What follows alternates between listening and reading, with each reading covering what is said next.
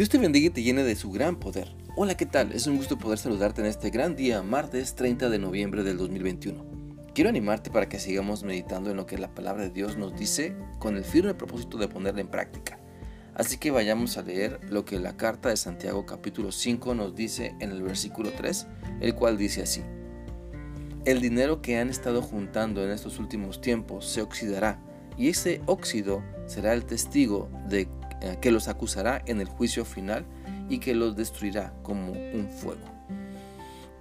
Esta porción de la escritura nos confronta con lo material que nos encanta recolectar, con el dinero que nos encanta acumular. Pues vivimos en un tiempo donde pareciera que el que más tiene, ese es el que gana. Pero este pensamiento es una gran farsa, una gran mentira. Porque el que tiene a Cristo tiene la vida y el que solo tiene lo material se oxidará junto con ese dinero que está obstinado en acumular. Mira, la Biblia nos enseña en 1 de Juan 5:12 lo siguiente. Si vivimos unidos al Hijo de Dios, tenemos vida eterna. Y si no vivimos unidos al Hijo de Dios, no tenemos vida eterna. Por lo tanto, entendamos que el gran tesoro consiste en tener una relación de amor y obediencia con Cristo y no en lo que está ah, en esta corta vida en esta pasajera vida podamos acumular. Así que si Dios nos da algo, usémoslo para que otros le conozcan. Si Dios nos bendice, usémoslo. Usemos esa bendición para que muchas personas conozcan del amor de Dios. Luchemos para no ser vencidos por la avaricia, que no nos ganen las ganas de tener solo para nosotros, porque lo material sirve mejor cuando se comparte. Los bienes duran más cuando los compartimos porque compartiéndolos traen felicidad a más de uno. ¿De qué sirve acumular cosas que se echan a perder cuando Dios quiere que las compartamos?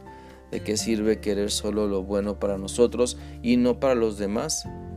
¿Qué caso tiene orar a Dios para que nos bendiga si no vamos a compartir siempre esa bendición que Dios derramará sobre nosotros? Pensamos entonces el egoísmo, reflexionando en toda la misericordia que Dios ha tenido para con nosotros. Mira, la Biblia dice en Romanos 8:32 lo siguiente. Dios no nos negó ni siquiera a su propio Hijo, sino que lo entregó por nosotros.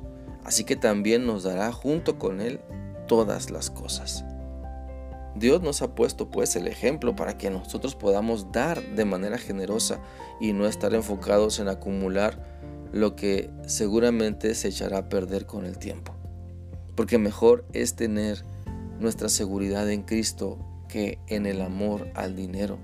Mejor es confiar en Dios que en lo material. Recordemos lo que la Biblia dice en el Salmo 27. Estos confían en carros y aquellos en caballos, mas nosotros del nombre de nuestro Dios tendremos memoria. Pidamos a Dios entonces que agudice nuestra memoria para recordar que es mejor confiar en Él. Pidamos a Dios que nos recuerde que todo lo que tenemos es de Él y que solamente somos siervos, siervas que Él usa para, para que esas bendiciones lleguen a quien está necesitado. Por eso no nos quedemos con nada de lo que Dios quiere que compartamos, porque será polilla, no nos rendirá, solo se oxidará o se echará a perder. Tengamos la firme confianza de que Dios provee. Tengamos la firme convicción de que es mejor dar. La Biblia dice en Hechos 20:35 lo siguiente. Les he enseñado que deben trabajar y ayudar a los que nada tienen. Recuerden lo que nos dijo el Señor Jesús. Dios bendice más al que da que al que recibe. Quiero animarte entonces para que tengas un momento con Dios, donde le pidas que te muestre lo que en tu vida está impidiendo que seas un canal de bendición para que otras personas reciban lo que Dios quiere. Recuerda que no estamos llamados a dar, perdón, no estamos llamados a dar ocasionalmente o en tiempos especiales. Más bien, el dar de lo que Dios nos da debe ser nuestro estilo de vida. Pide a Dios entonces que cambie tu visión para que en vez de ser un acumulador de bienes materiales, puedas compartir siempre lo que Dios pone en tus manos. Espero que esta reflexión sea útil para ti y que sigas teniendo fe en que Dios siempre provee para que puedas ser bendición, así como Dios te ha bendecido. Que sigas teniendo un bendecido día. Dios te guarde. Hasta mañana.